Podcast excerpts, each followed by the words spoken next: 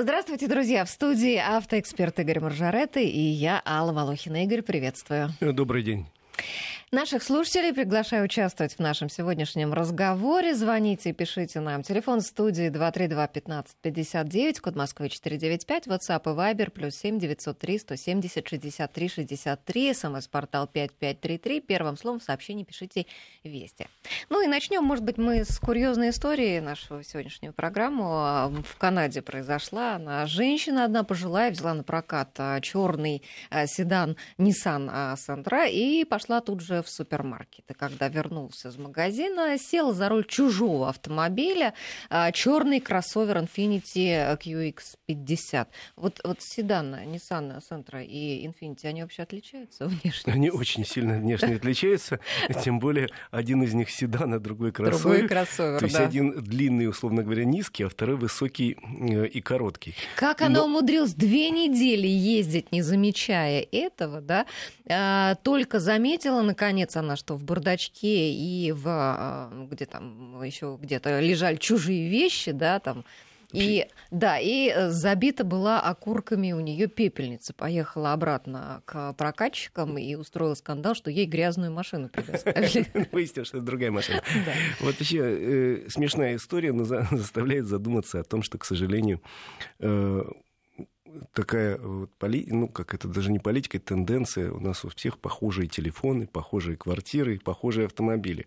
Они могут носить совершенно разные шильдики на капоте и называться по-разному, но по сути они очень похожи, потому что все разработчики э, следят очень внимательно за конкурентом. Вот появилась еще у нас функция, мы тоже такую сделаем, а у конкурента вот это нет, это тоже надо сделать. И, в общем, по большому счету, я как человек, который иногда занимается тестами автомобилей, это не основная моя профессия, но иногда я занимаюсь. Очень сложно сейчас сравнивать какие-то вещи, потому что, ну, в принципе, если взять два автомобиля, ну, условно говоря, два больших кроссовера, и ты долго вымучиваешь себя, что ж такое, вот, вот есть, чего нет у конкурентов. И наоборот, у конкурентов есть, а здесь нету. Потому что все примерно одинаково.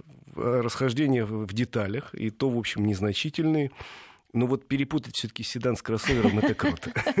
Да, но любопытно, что ее ведь не наказали, полиция не завела на нее дело, и владелец машины, который две недели Где-то э, там расстраивался, да, он, э, в общем, с юмором к этому. Ну, отнесся. Действительно курьезная история. И еще это говорит о э, таком отношении легком к автомобилю в той же Канаде, потому что почему она ездила сама? Потому что сейчас на любом современном автомобиле ключи уже не ключи, а это некий брелок.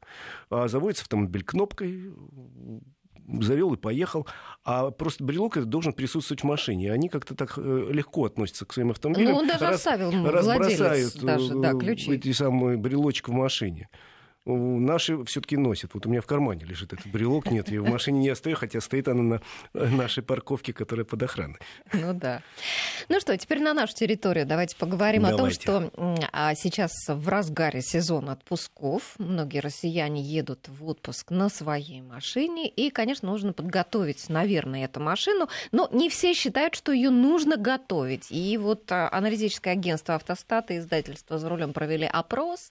Большинство людей, около 60% автопутешественников, считают необходимым накануне поездки провести какую-то техническую подготовку своей машины. Каждый четвертый обязательно проходит неплановое ТО, 18% проводят диагностику ходовой части и подтяжку болтов самостоятельно, а около 15% обращаются за помощью к знакомому механику. Ну вот 40% не считают нужным никак вообще автомобиль готовить, да, 8% а, уверены, а, вернее, ограничивают подготовку тем, что берут с собой канистру бензина и ящик с с инструментами. 11% считают, что главное не заблудиться, там, берут с собой навигаторы. И 14,5% процентов, да, они считают, что вот там в случае непредвиденной поездки, э, поломки можно получить э, помощь в придорожных э, автомастерских. Вот придорожные 100 вот эти, насколько можно на них рассчитывать? Ну, Ал, тут же все, весь вопрос, какое, насколько серьезная поломка.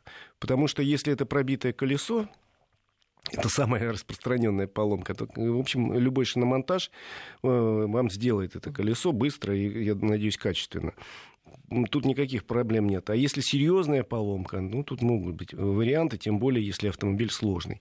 Э, на самом деле, я отношусь к той категории автовладельцев, которые с одной стороны, я чего-то думаю, собираясь в путешествие, что-то там беру, но по минимуму, потому что, как правило, все-таки я знаю свой автомобиль, я ему доверяю, и э, у меня не старый автомобиль. Он относительно новенький, двухлетний, вот, допустим.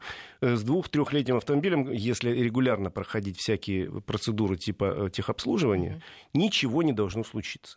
А давайте спросим наших слушателей. Друзья, а, давайте мы проведем опрос среди вас тоже. Вот вы к путешествиям таким длительным, долгим, куда-то в отпуск, готовите как-то свой автомобиль? Напишите нам, пожалуйста, об этом или можете позвонить нам.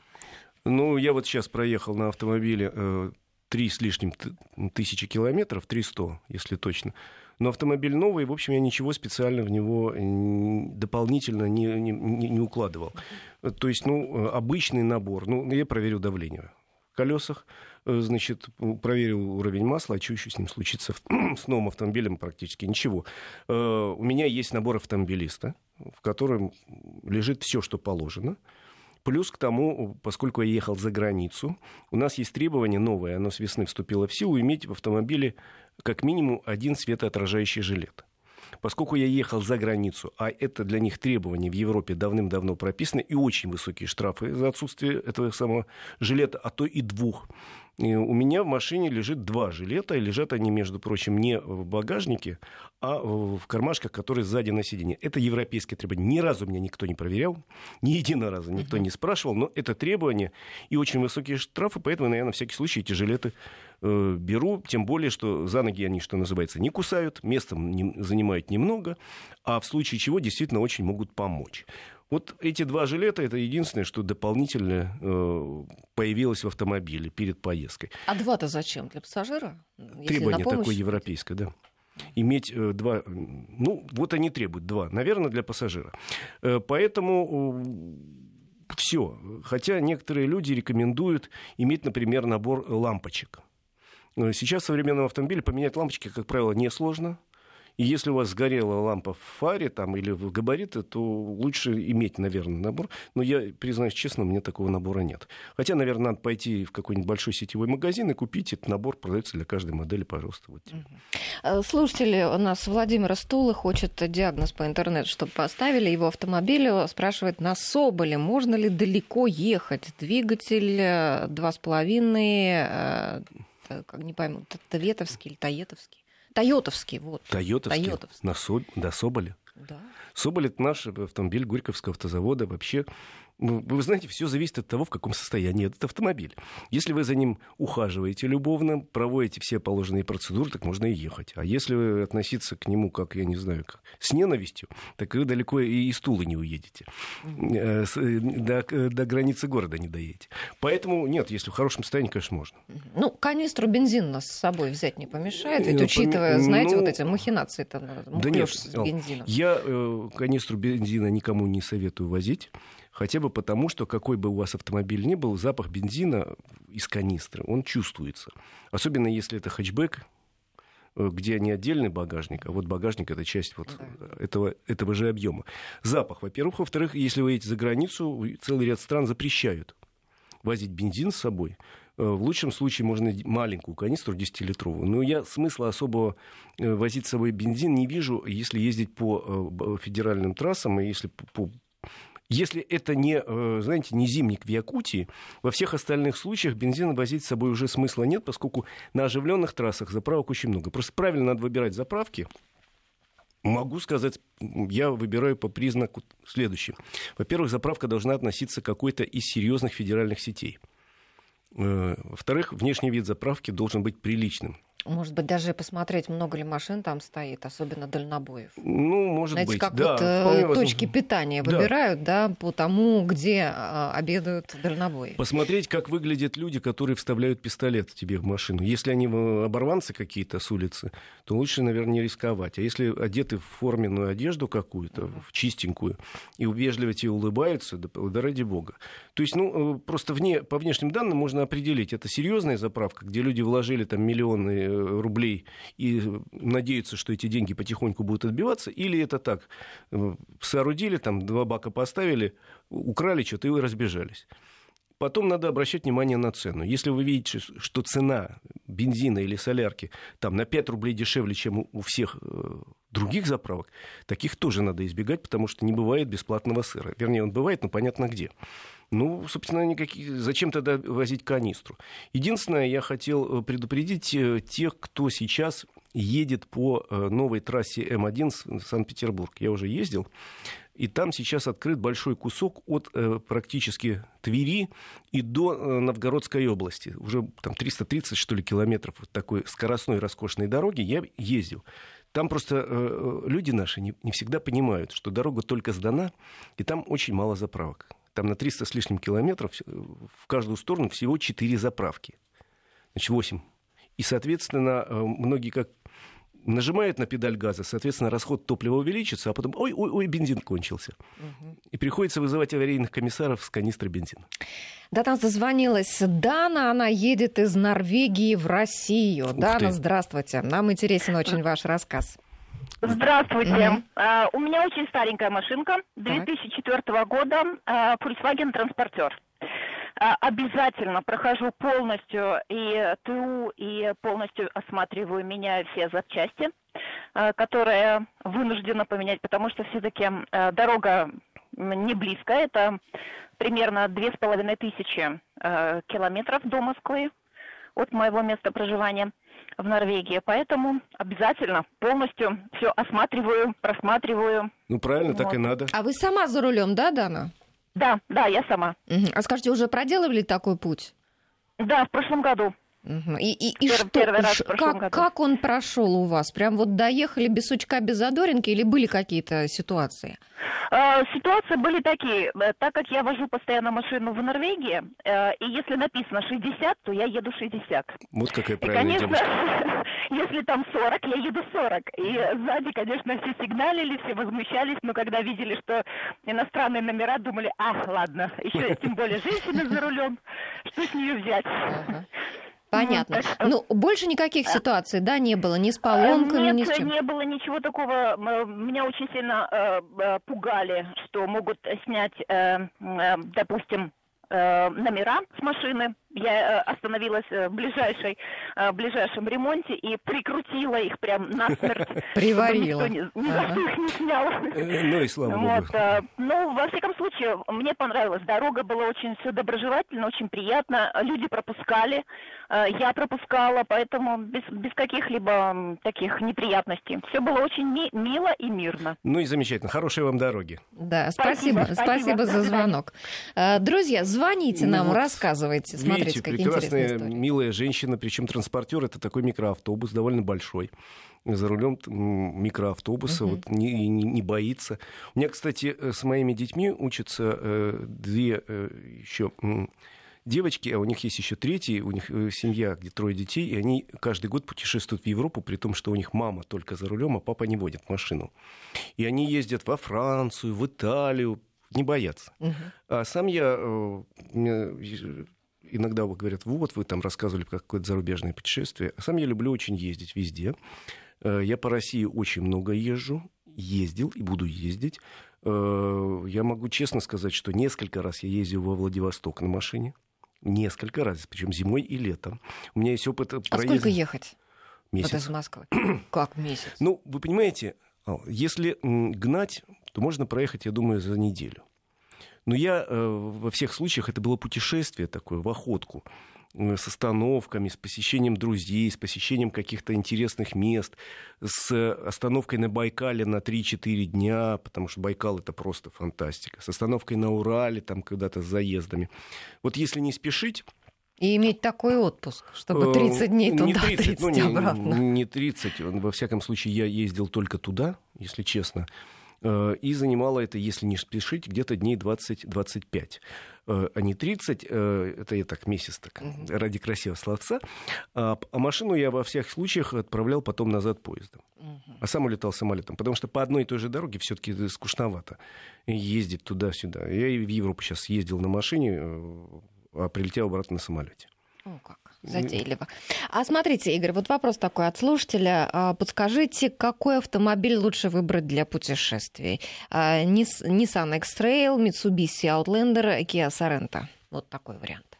Три. Ну, вы знаете, вот я, мы, мы с этого начали, что сейчас все автомобили, в принципе, очень похожи друг друга по параметрам. Если у вас большая семья, наверное, лучше взять Kia Sorento, он самый большой из этой троицы. Если вам надо э, преодолевать какие-то проблемные участки бездорожья, лучше всего э, Nissan X-Trail подходит. Но, и, в принципе, надо исходить из того, сколько у вас э, человек будет в машине, потому что Kia единственный из них семиместный, из тех, которые перечислили есть семиместный вариант, остальные пятиместные. Ну и решайте, для чего вам нужен автомобиль. В принципе, если новые автомобили, то там вообще никаких проблем с ними нет, они все прекрасного качества. Если автомобиль бэушный, тогда просто надо смотреть на личность предыдущих владельцев или владельца, и как они мучили его автомобиль или, или наоборот любили. А вот пакет помощь на дороге, насколько он полезен в таком путешествии? Вы имеете в виду пакет, который предлагают страховые компании? Ну вот Или... я не знаю, что имеется в виду. Это как раз из того опроса, который я цитировала. Mm. Вот 4% людей уверены, что все проблемы в таком длинном путешествии можно решить с помощью каска а, и пакета помощь на дороге. Видимо, Пакет помощь на дороге, да, это, видимо, страховые компании mm-hmm. пред, предлагают. Ну, вы знаете, Э, я вообще могу сказать честно, что касается страховки. У меня всегда есть ну, любое путешествие, страховой полис ОСАГО и каска. Каска, я считаю, для новой машины это вещь э, очень нужная. Во всяком случае, машина до трех лет без каска это несколько странно. Ну и если там предлагается дополнительный какой-то пакет, который обеспечит там э, появление там, аварийного комиссара, в случае чего помощь в смысле ремонта, почему бы от него отказываться, особенно если это стоит недорого. В конце концов, мы отправляясь в путешествие, я надеюсь, что все наши слушатели, отправляясь в путешествие, во всяком случае, страхуют автомобиль и себя любимого, тем более, что э, при выезде за границу, при получении визы, страховка обязательна. Медицинская страховка, и это очень важно. Про Ладу Весту спрашивают, как насчет длинных путешествий? Вы знаете, Лада Веста это такой прорыв в отечественном автопроме, в хорошем смысле, реально. Это прекрасный автомобиль. Для своих денег, для своего класса он лучший. По итогам, по июля месяца он у нас номер один по продажам. А тем более, что у Лады Веста есть два варианта, как минимум, очень хорошо приспособленных для путешествий. Я имею в виду Ладу Весту СВ и СВ Кросс, универсал. У, у коллектива получился очень приличный бюджетный универсал, который ничем не уступает а во многом и превосходит конкурентов э, из Кореи, допустим, из Франции, из Германии в своем классе. Действительно очень хороший универсал, и, пожалуйста, если вы любите путешествовать, это автомобиль для вас. Тем более есть вариант SV Cross, который э, чуть повыше, клиренс побольше, у него такой внешний обвеска. Конечно, это никакой не кроссовер, но внешне он выглядит почти как настоящий кроссовер. Ну что, друзья, мы продолжаем принимать ваши рассказы о том, как вы а, готовите машину к путешествию. Звоните нам 232-1559, код Москвы 495, или можете нам писать в WhatsApp, Viber и на смс-портале. Мы будем еще возвращаться и а, зачитывать ваши сообщения. Также можете задавать вопросы Игорю Маржарета. А пока мы другие темы начнем обсуждать. Еще одна такая тема. А, сегодня закрытие чемпионата мира, и меня эта тема зацепила как раз на, от чемпионата мира. Благодаря этому мундиалю число заказов такси увеличилось в Москве на 61%. И цены. Да, и цены подскочили. А, на одном из, в одном из сервисов такси провели исследование и выяснили, куда чаще всего ездили их пассажиры в дни чемпионата. Оказалось, что не на Никольскую улицу, как можно было бы подумать, да, которая стала очень популярной в эти дни, такая фанатская улица, а чаще всего ездили в парк Горького. Вот так. Ну, да, почему на втором, бы и нет? На втором месте какой-то один из торговых центров. Я, честно говоря, даже не знал такой торговый центр. А среди вокзалов самыми популярными стали Киевский и Курский, и среди аэропортов, ну, Шереметьево. А, и еще любопытно, что победа России в матче с Испанией мгновенно отразилась на заказах такси, и в ночь перед рабочей неделей, как раз был же в воскресенье да. этот матч, да, а, количество заказов такси выросло в 4,5 раза, в отличие от вот, обычного воскресенья. Ау, что я могу сказать по поводу чемпионата мира, ну, кроме того, что сегодня буду смотреть? Матч, естественно, сидя дома. Вот, э, в бар не пойду, а на стадион билета не было. не позвали. Так, в фан-зону куда-то, Фан-зону да? не Или... пойду, нет. Так, я- куда? В бар? Нет, я у себя дома, у меня есть большой телевизор. Такси вызывать не будете. Такси вызывать не буду. Я хотел сказать по поводу организации, транспортной, логистической организации чемпионата мира, она великолепна. Насколько я боялся, что это будет так плохо, как вот нигде, я езжу иногда за границу на какие-то интересные матчи, я бывал и у нас, и в том числе был на новом стадионе «Спартак» в э, весной, и там было все очень плохо организовано. И насколько хорошо организовано было сейчас на чемпионате мира, я благодарен организаторам просто выше крыши. Потому что я был на одном из матчей в Лужниках, вот сейчас, буквально там несколько недель назад, и потрясающе организовано все. Органи... Вот эти 100 тысяч людей зашли, накормлены, напоены, и когда матч закончился, я думал, нас будут выпускать три часа. Ничего подобного. Все очень быстро, организованно. Стоят волонтеры, вот, пожалуйста, к такси вот туда. Я почему вспомнил. К метро вот туда. Еще куда-то вот к парковке вот туда. Все очень хорошо организовано. Нет никаких э, таких непоняток, нет никаких столкновений, нет никаких давок, ничего. В метро прекрасно бесплатно.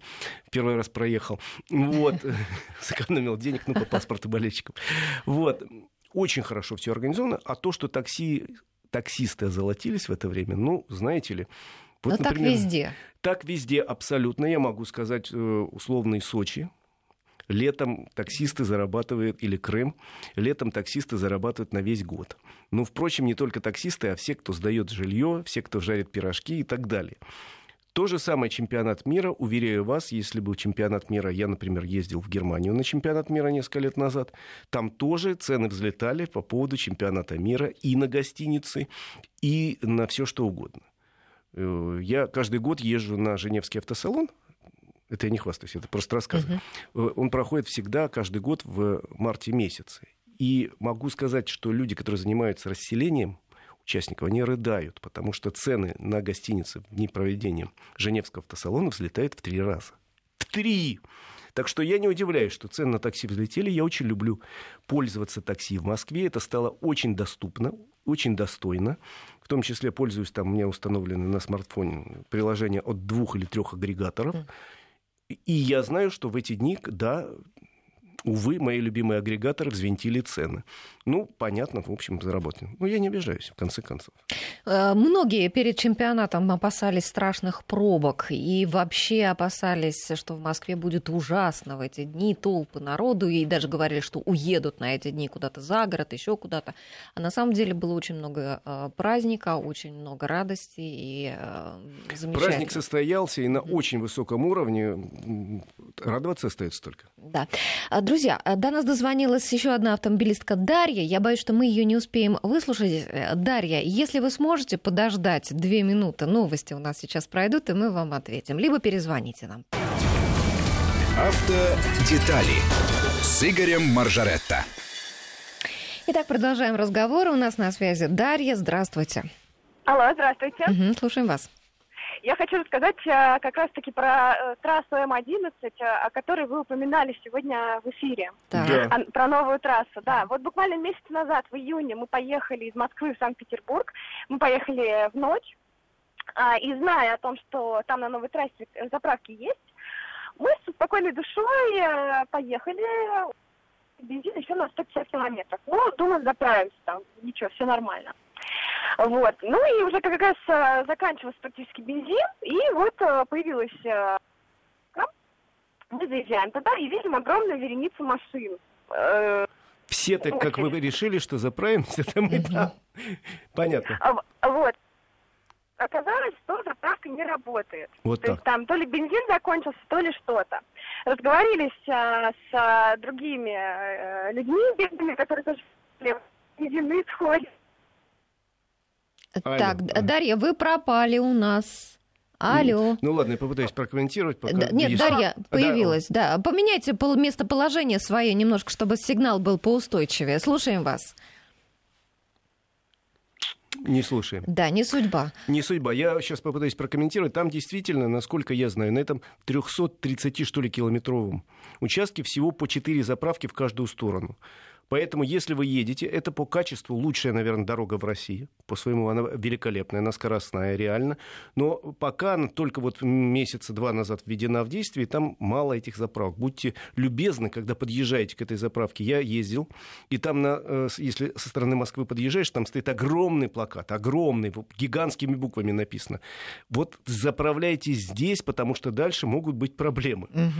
Написано буквами в человеческий, наверное, рост. Угу. Но люди все равно наши думают, да я проскочу. Вот у меня же на 150 километров, а там 330, извините, этот участок скоростной.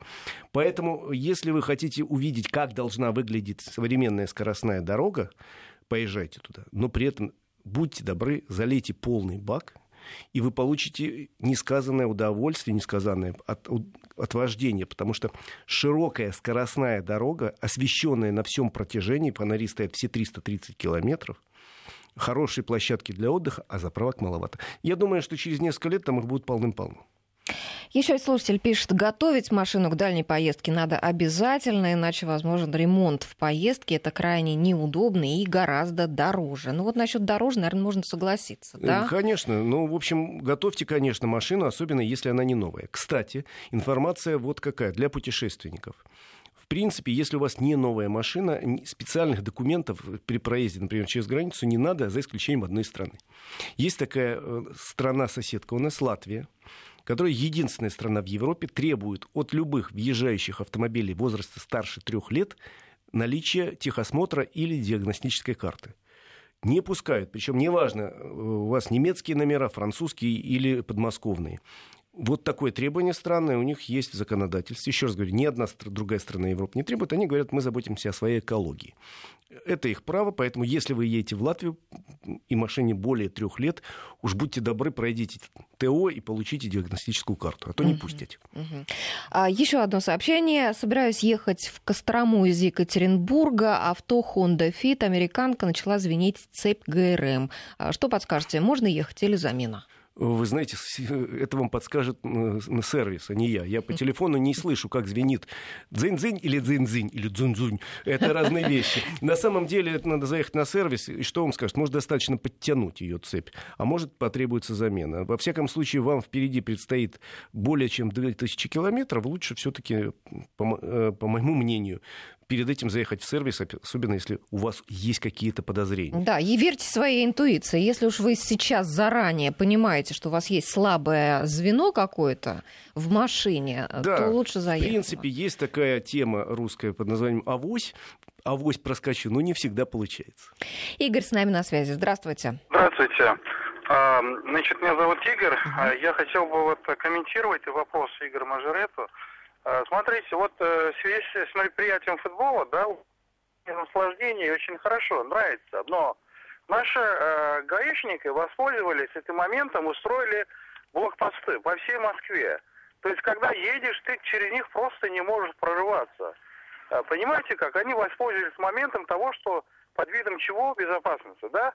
Это абсолютно не соответствует. Вот даже элементарно смотришь вечером футбол, ну или пивка выпьешь, или чего. Что вы советуете? В следующий день следует ли нам вообще сесть за роль?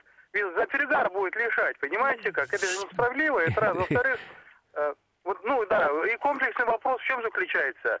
Я э, удивляюсь наших автосервисов, у меня машина японская. Я на трех сервисах, э, на буксиров, на эвакуаторов тащил свою машину, в итоге они не могли ее завести. В итоге я сам разобрал снял форсунку, заменил полуоборота, я его завел. Вот издевательство.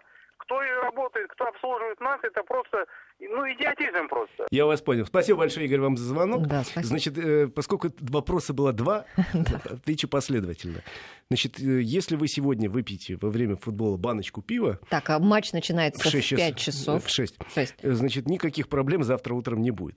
Но если вы выпьете этих баночек 20, то уже проблемы будут точно. Поэтому судите сами по своему организму, и э, нужно, нужно вам столько или не нужно. В общем, естественно, вы, вы же лучше знаете свой организм и как быстро выветриваются следы употребления пенного напитка.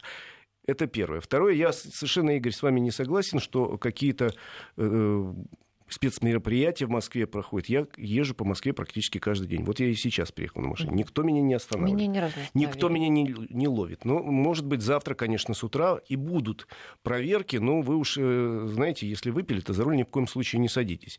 И это касается и выезда с утра. Э, то есть я вот тут проблемы не вижу никакой. Ну а что касается того, как э, не могли в трех сервисах определить поломку, а вы определили, ну, во-первых, если вы такой мастер, зачем вам нужен сервис? Извините. Вот если у вас все так хорошо получается. Во-вторых, ну, может быть, действительно сложная какая-то проблема была такая, которая на первый Слушайте, взгляд... ну криворуких можно везде а найти. в-третьих, да, сейчас, я много раз говорил об этом, к сожалению, у нас сейчас очень много развелось непрофессионалов да. в любой сфере в любой жизни. отрасли, конечно. В любой сфере жизни. И среди наших, Ал, с тобой коллег, очень много журналистов непрофессиональных, которые, у которых еще и русский язык не родной. Вот. Э, и среди э, сервисменов, и среди, я не знаю, кого только, непрофессионалов очень много. И э, полагаться, что ты придешь в первый попавшийся сервис, тебе навстречу выйдет дядя Вася с 40-летним опытом работы, с чувством такой интуиции, что он под зынзынь, как извинит цепь, сразу скажет, что надо сделать, ну, ожидать вот появления вот такого дяди Васи сложно. Э, они есть, но встречаются редко. Ну и тут либо по рекомендации, да, где-то чиниться, же. либо полагаться на марку, э, там, на Конечно имя же. сервиса там, фирменного и как так далее. и в случае с э, своим, вот в кавычках, врачом, парикмахером да. и так далее, тут, конечно, в наше время хорошо иметь своего еще механика, которому ты доверяешь, которому ты можешь оставить дорогущую машину совершенно с чистой совестью, будучи уверенным, что ничего плохого он не сделает, а если сделает, только хорошее. Ну, в продолжении разговора о безопасности поговорим мы. Э, у нас еще одна интересная новость, э, вернее, тема, даже скорее так. А, в Японии сейчас а, страшное наводнение, там за последние несколько десятков лет сильнейшие ливни, вот а сейчас... Да, более 200 человек погибло, насколько я знаю. Да, и тысячи утопленных машин. И э, где эти машины всплывут? Потому что не только частные автомобили там тонули, но в том числе и машины, которые еще не дождались своих покупателей, где-то на площадках дилеров э, и на площадках автопроизводителей некоторых тоже машины утонули.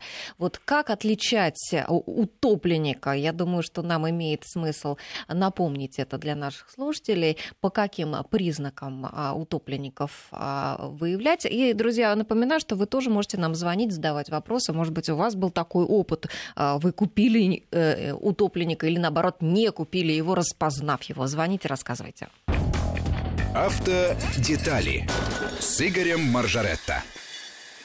Итак, начали мы разговор про автомобили-утопленники. Из Читы нам пишут о том, что там в ночь на 10 июля тоже утонули много гаражных кооперативов. Вот такое сообщение. Ждем продаже, пишут. Да, ну, знаете, э, автомобили-утопленники периодически нас пугают, что появятся в России.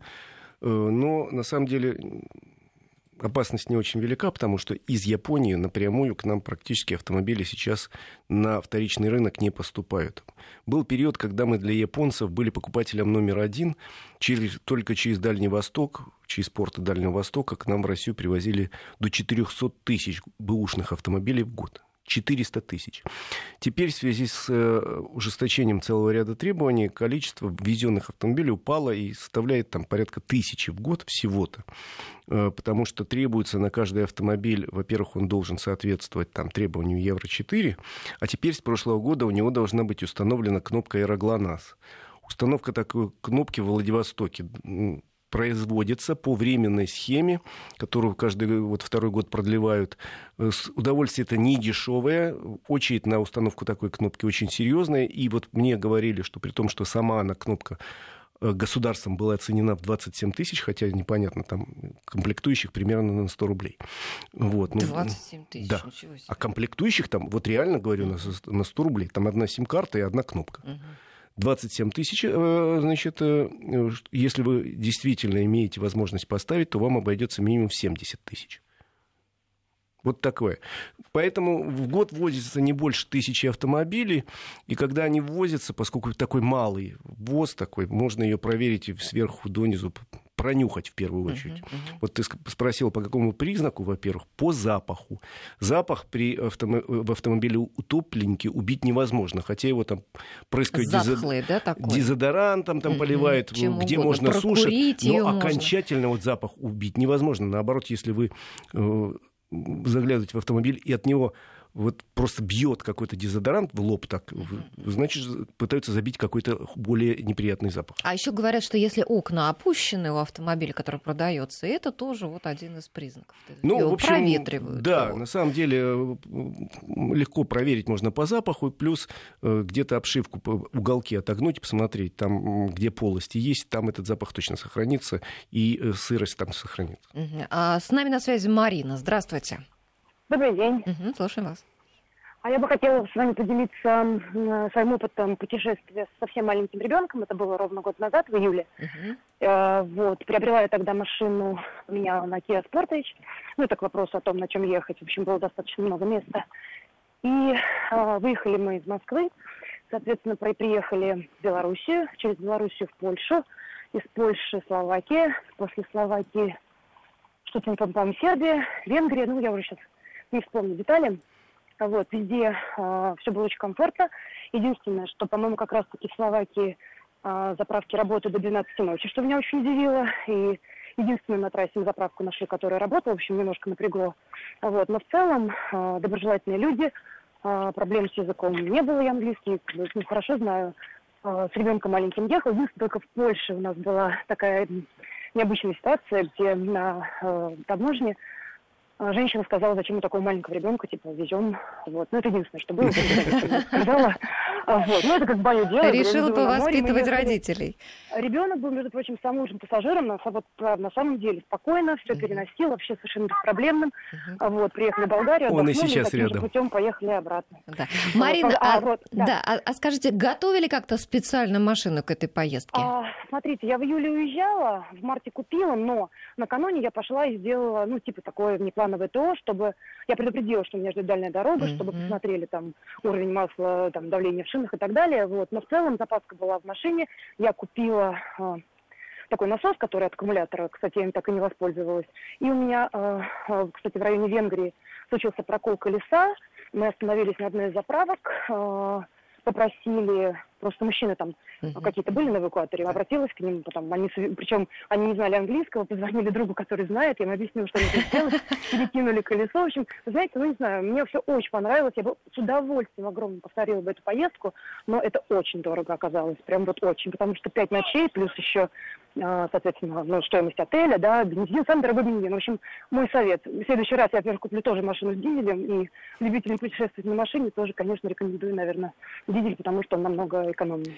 Спасибо большое, Мария. Спасибо за отличный рассказ. Вот из четырех сегодня звонков три были женщины. Прям Замечательно. радуется сердце, что женщины за рулем активно ездят, с- путешествуют. Смотрите, Дана ехала из Норвегии в Россию, Марина проехала тоже пол Европы. Да, тоже. из России в Болгарию. Одна там. с маленьким ребенком. Замечательно. Молодцы наши девушки. На самом деле, э, э, Марина права, дизель это более экономичный вид топлива, дизельные двигатели более экономичны, и для длительных путешествий такие машины предпочтительны.